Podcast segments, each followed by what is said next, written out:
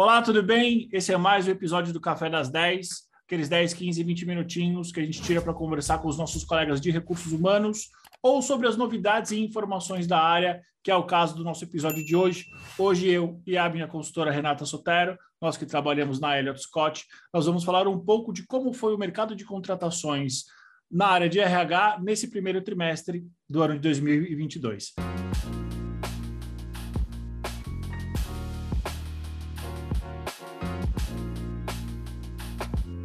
Rê, boa tarde, bom dia, como é que você está? Olá, Edu, boa tarde, bom dia, boa noite. Olá a todos, muito bom estar de volta e poder atualizar né, o pessoal sobre as tendências, o que tem acontecido, dar mais informação sobre a área de RH. Exatamente, eu acho super interessante a gente fazer esse tipo de bate-papo, não só para os profissionais que são de recursos humanos, mas para os outros profissionais que têm curiosidade de saber como é que funcionou o mercado de contratações de janeiro, fevereiro e março. E talvez a gente comece a dar também alguns pitacos de como foi abril. Rei, hey, em linhas gerais, quais foram as principais mudanças que você viu no mercado em termos de contratações no pós-pandemia?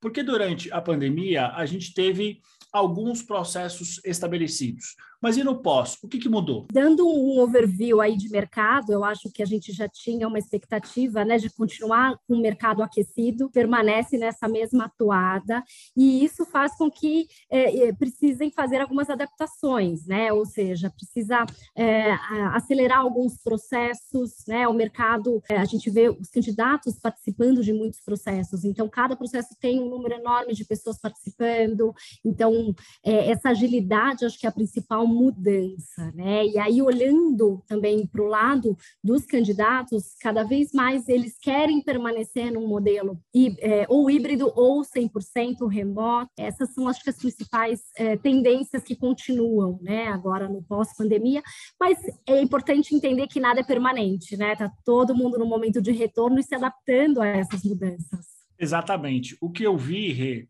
é que talvez finalzinho do ano passado para cá, as empresas começaram a flexibilizar um pouco a questão dos processos. Antigamente, antigamente, há dois anos atrás, com o começo da pandemia, eram 100% online. Hoje nós temos processos híbridos, algumas etapas online, outras etapas presenciais. Então, acho que algumas empresas estão entendendo que, para alguns candidatos, para algumas posições, é importante ter esse contato presencial e, para outras posições, outros perfis, talvez ele possa acontecer 100% remoto. Concordo, concordo, Edu. Eu acho que quando a gente fala para, quando a gente olha para um segmento de varejo, de bens de consumo, que tem uma cultura também, né, de, de vivenciar, experimentar ali o dia a dia, é, processos que tenham uh, etapas mais presenciais, né, e que também estão voltando é, ao trabalho presencial mais vezes por semana, é, isso é bem importante. Rê, em linhas gerais, quais são as áreas que estão mais contratando em RH? Qual é a tua percepção sobre as principais contratações? eu percebo que tem uma mudança. Inicialmente, as pessoas queriam colocar a casa em ordem, né? Então, a área de talent acquisition foi muito procurada, muito demandada, né? E agora a gente vem para um período de é, onde precisa estabilizar, é, desenvolver liderança, desenvolver as pessoas, então, e, e ter um olhar mais analítico olhando esse, esse cenário, vejo posições de remuneração muito atreladas com People Analytics, tiveram uma demanda maior né, nesse primeiro trimestre, para justamente começar a fazer essas análises e trazer a, a inteligência né, para a área, e também a de business partner, né, a, a, posição do BP, sempre olhando, né, buscando esse olhar estratégico, buscando a conexão com o negócio, né, e trazendo melhorias. Só uma, uma coisa muito operacional, mas essa visão do business mesmo, do negócio é super importante. E isso atrelado à criação de pipeline, né, porque como o mercado ele está se movimentando muito, os candidatos estão se movimentando muito rapidamente, é, é preciso desenvolver estratégias e ações para você reter as pessoas e já pensando no desenvolvimento delas, né, olhando uma sucessão. Exatamente, eu tenho a mesma percepção. Eu tenho a impressão de que nos primeiros momentos de pandemia, as áreas mais processuais foram muito mais demandadas por uma questão de precisamos entender um novo modelo de trabalho e aí, agora, passados um ano e meio, dois anos, é como se as empresas desejassem estabilizar essa nova cultura, esse novo jeito de fazer as coisas. Então, recrutamento e seleção continuou sendo super demandado, eu acho que vai continuar sendo. Business partner ou o generalista para fazer ali a conexão com a maneira de fazer negócio, novo negócio, e, claro, desenvolvimento organizacional, que foi uma área que há uns anos atrás sofreu bastante, porque a gente não teve um crescimento tão grande, né? a gente não tinha demanda para isso, e agora, com toda essa situação, as empresas estão precisando se desenvolver pipeline de liderança, pipeline de sucessão, treinamento, desenvolvimento. Só que todas essas ferramentas de desenvolvimento organizacional tradicional agora precisam ser mescladas com o desenvolvimento tradicional, na grande maioria das vezes presencial, e as ferramentas online. Então, assim, é como se a cultura das empresas estivesse caminhando para uma cultura híbrida flexível quando for necessário presencial, quando for necessário online e quando for necessário meio presencial, meio online. Exatamente. E, obviamente, dentro do desenvolvimento organizacional, a gente fala de profissionais que olham a cultura, né? Especialistas Exato. em cultura. Isso também tem sido bastante demandado como, vamos dizer, uma especialidade dentro ali de, de desenvolvimento organizacional, né? Profissionais que olhem só essa, essa nova cultura que as empresas estão entendendo como ela Exato. vai funcionar, né? Daqui para frente. Exatamente. E Rê, em termos de segmentos, quais segmentos te chamaram atenção? Quais segmentos contrataram mais? Eventualmente, quais segmentos contrataram menos? Na minha percepção, eu vi uma bela retomada da área de aviação. Acho que eles estão retomando as, as operações, as pessoas estão tendo mais confiança para viajar. E o varejo tradicional. Acho que o varejo tradicional talvez ele não tenha retomado com força total, mas ele teve uma potência maior do que, por exemplo, o final do ano passado. Eu concordo, Edu. Coloco também a área de serviços financeiros, tecnologia também, como sempre, continua muito aquecida e é uma tendência nos próximos meses, com certeza. Já é uma realidade, né? Já, já, é uma realidade. Já é uma realidade. Exatamente. Excelente. Rê, para quem está contratando profissionais, o que, que você percebeu de como engajar esses profissionais de recursos humanos durante o processo seletivo? Que dicas que você dá? O que, que você percebeu como um desejo dos candidatos? Eu acho que um, um primeiro ponto é você passar muito é, bem a informação, né, e como funciona a cultura da sua empresa hoje. Então, os candidatos eles estão se movimentando, eles estão participando de vários processos, mas a maioria está tendo esse olhar é, de entender onde realmente ele quer trabalhar, em que tipo de empresa, em que cultura que ele quer estar inserido. Então, acho que é, quando você abre uma posição e vai falar sobre a sua empresa, tentar atrair esse candidato, é importante você é, ser muito claro em relação à cultura e, assim, estar aberto a questionamentos também, porque o candidato ele vai querer entender se ele quer fazer aquela, essa movimentação, se aquela cultura faz sentido para o momento dele. Eu acho que isso é um ponto muito importante. Trelado a isso, eu acho que a gente precisa, as empresas precisam ter um olhar de acelerar processos, né, e entenderem que da mesma forma como elas estão escolhendo os candidatos, os candidatos também estão escolhendo as empresas. É uma via de mão dupla. Então, eventualmente fazer é, diminuir etapas de processos ou fazer entrevistas é, com mais de uma pessoa ao mesmo tempo. Acho que tudo isso ajuda né, a acelerar. Eu acho que o, o principal ponto é, é acelerar o processo. Concordo com você 100%. Eu acho que essa questão de acelerar os processos é um pouco da visão de que a área de recursos humanos ela vem sendo cada vez mais demandada.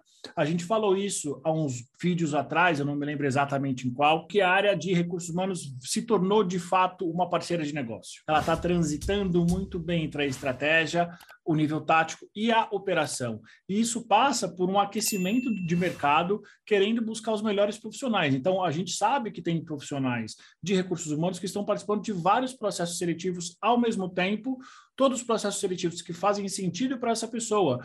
Então, na, algumas vezes, quem termina primeiro e consegue trazer para o candidato um cenário mais claro, acaba sendo aquela empresa escolhida por ele. Mostrar para o candidato qual é o desafio de uma maneira clara e organizada e também ser ágil no processo. É, nem só de desafios vive um profissional de recursos humanos? Em termos de benefícios, de remuneração, de recompensas, o que, que você tem visto como os mais desejados ou os mais procurados pelos profissionais de RH? Bom, além né, do modelo de trabalho 100% remoto, flexível, exato. Né, percebe no mercado a, candidatos buscando no máximo duas vezes por semana presencial e três é, trabalhando de forma remota. Isso tem sido uma média onde é, a gente encontra posições que são 100% presenciais, salvo alguns segmentos de que isso é necessário, é, os candidatos estão dando prioridade a 100% remoto em razão de qualidade de vida. Então, esse é um primeiro ponto. Outro ponto, como existe essa flexibilidade, benefícios como vale alimentação, vale refeição, de uma, usados de uma forma flexível, ou um sistema de pontuação em que o candidato pode escolher se ele quer aumentar, de repente, um plano é, médico, né, para um outro nível, ou se ele quer colocar um seguro de vida. É, esse tipo de benefício flexível é, traz né, mais dá, dá um poder de autonomia para o candidato usar da forma que mais é, tem a ver com o seu estilo de vida, com o que ele está buscando. Né? Eu acho que esse é um ponto muito importante. Do... Eu acho que uma consequência, talvez direta, dessa, desse desejo de trabalhar 100% remoto, vem também um, uma busca dos candidatos por terem acesso a um Gimpass, acesso a empresas que ofereçam soluções para a saúde mental também. Porque eu acho que isso é uma consequência direta das pessoas trabalharem muito tempo em casa e talvez muito tempo sozinhas, muito, muito tempo sentadas. Então, junto com esse desejo de ter uma maior flexibilidade de horário, eu vejo que está vindo logo nessa esteira esse desejo de ter soluções como o Gimpass, é, saúde física e também provedores de soluções para a saúde mental. Com certeza. Isso tudo tem a ver com esse modelo novo, com essa adaptação Exato. que está todo mundo passando. Exatamente. E, Rê, para a gente terminar, em termos de uh, aumento de pretensões salariais, você tem algumas áreas que você notou que a pretensão salarial dos candidatos aumentou e o mercado acompanhou? ou não? As coisas ainda estão é, dentro das linhas de remuneração básicas? Bom, o que nós temos visto é que houve um aumento, eu acho, geral, geral. Né, em, todos os subsistemas, justamente porque com um volume grande de candidatos se movimentando ou especulando, porque alguns realmente querem fazer movimentação, outros estão em processos e acabam usando isso como alavanca ou de uma promoção, né, ou de uma mudança mesmo de cargo ou de, de mérito de salário mesmo. Né? Então, isso causa uma, uma certa inflação no mercado, né, de uma forma geral. Agora, eh, algumas posições estão bem inflacionadas, né, como aquelas estão ligados à tecnologia. Por exemplo, quando a gente olha para a People Analytics, é, nós contratamos profissionais que não necessariamente vêm da área de recursos humanos, então, quando eles vêm de tecnologia, eles estão realmente com uma, uma remuneração bem alavancada, e outros que acabam migrando né, de remuneração para um olhar de People Analytics, acabam, é, isso acaba se refletindo também na área de remuneração. Né? Então, acho que são, são duas posições aí que estão bastante inflacionadas. Mas, de uma maneira geral, eu enxergo um aumento em todos, Edu. O mercado, a nossa economia, de uma certa maneira, ela foi reaquecida. E eu acho que uma coisa que justifica esse aumento é uma demanda represada. Algumas empresas seguraram essa demanda por um ano, um ano e meio, chegando até dois anos, entenderam esse novo modelo de trabalho conseguiram desenhar uma cultura minimamente funcional nesse novo modelo, e aí a busca por novos profissionais que sejam capazes de trabalhar e de trazer soluções organizacionais nesses modelos tem aumentado bastante. E assim, venhamos e convenhamos, para quem acompanha a gente, a gente sabe que remuneração é uma área que cresce a cada ano, People Analytics também, e para minha surpresa, uma área que voltou com força total foi o generalista de RH, que algumas empresas chamam de BP, que é justamente esse profissional que tem feito a ponte entre as principais disciplinas de recursos humanos com, o novo, com a nova maneira das empresas trabalhar. Nós é, temos visto, Edu, é, por exemplo, alguns candidatos que se movimentaram recentemente, às vezes eles não estão, não se adaptaram a, essa cultura, a uma cultura nova, dessa empresa nova. Ele está buscando, só que ele já, é, ele já foi com uma remuneração, às vezes 20%, 30% maior do que ele tinha. Então, ele passa, às vezes, poucos meses dentro dessa empresa nova, nessa cadeira nova, e mesmo fazendo um movimento lateral, se ele é bom, se a empresa vê valor, a empresa vai cobrir e ainda vai dar mais, às vezes 10, 20% a mais. Então, isso vai gerando essa alavancagem né, nos, nos salários, né, nas remunerações.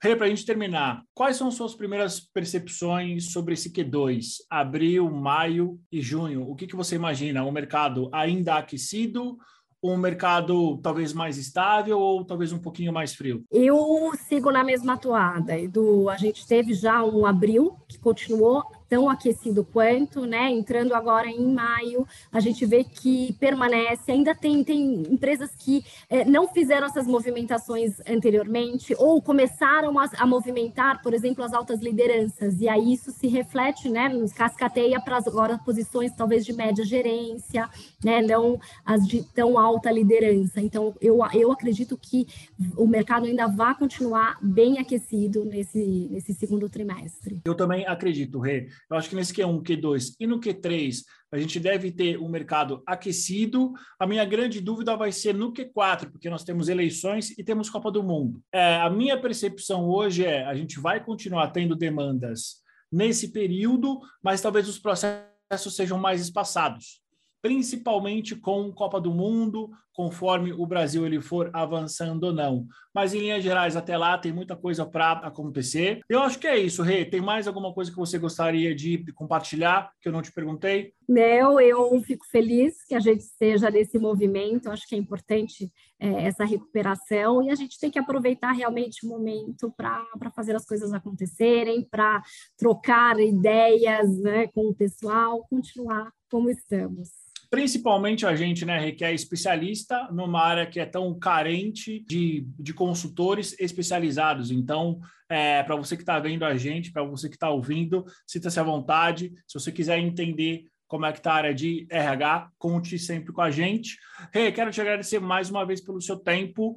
É, bom, a casa também é sua. Você sabe que sempre que você tiver aqui um tempinho, você vem para cá contar para a gente como é que está o nosso mercado. Combinado, Edu. Agradeço mais uma vez. Obrigada, pessoal. E voltarei em breve. Excelente. Para você que está vendo a gente, para você que está ouvindo, não se esqueça, se inscreva no nosso canal, ouça a gente pelo podcast e até o próximo episódio. Até semana que vem. Muito obrigado.